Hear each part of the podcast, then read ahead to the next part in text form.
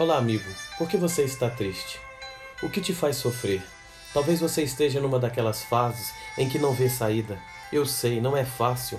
O sofrimento é um problema universal que, de uma forma ou de outra, afeta a vida de todas as pessoas em todos os níveis. Dizem que, passado o terremoto de Lisboa de 1755, o rei Dom José perguntou ao general Pedro de Almeida o que se havia de fazer. E ele respondeu ao rei: Devemos sepultar os mortos, cuidar dos vivos e fechar os portos. Essa resposta simples, franca e direta tem muito a nos ensinar. Muitas vezes temos em nossa vida espiritual terremotos avassaladores como o de Lisboa no século XVIII.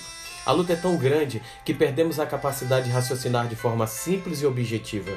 Esses terremotos podem ser de toda ordem: relacionamentos, financeiros, emocionais, Todos nós estamos sujeitos a terremotos na vida. E sem errar, eu posso dizer para você que eles sempre abalam nossa vida espiritual e, em muitos casos, afastam as pessoas de Deus.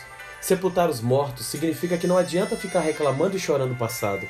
É preciso sepultar o passado, colocá-lo debaixo da terra. Isso significa esquecer o passado. Cuidar dos vivos significa que depois de enterrar o passado, precisamos cuidar do presente, cuidar de quem ficou vivo, cuidar do que sobrou, do que realmente existe e fazer o que tiver que ser feito para salvar o que restou do terremoto. Ou seja, precisamos recomeçar, seguir em frente.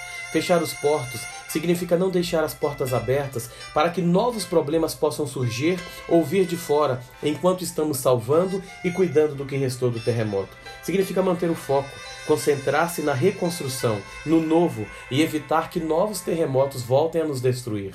Em sua carta aos Romanos, no capítulo 8, no verso 18, o apóstolo Paulo escreveu: Porque para mim tenho por certo que os sofrimentos do presente não podem ser comparados com a glória que há de ser revelada em nós. Eu costumo dizer que a dor de quem precisa recomeçar é muito maior do que o problema que o tenha feito cair. E é assim que a história nos ensina. Por isso, a história é a mestra da vida. Portanto, se você estiver enfrentando um terremoto, meu amigo, e pior, se ele estiver te separando de Cristo, não se esqueça, enterre os mortos, cuide dos vivos e feche os portos. Que você hoje tenha um bom dia e que Deus te abençoe.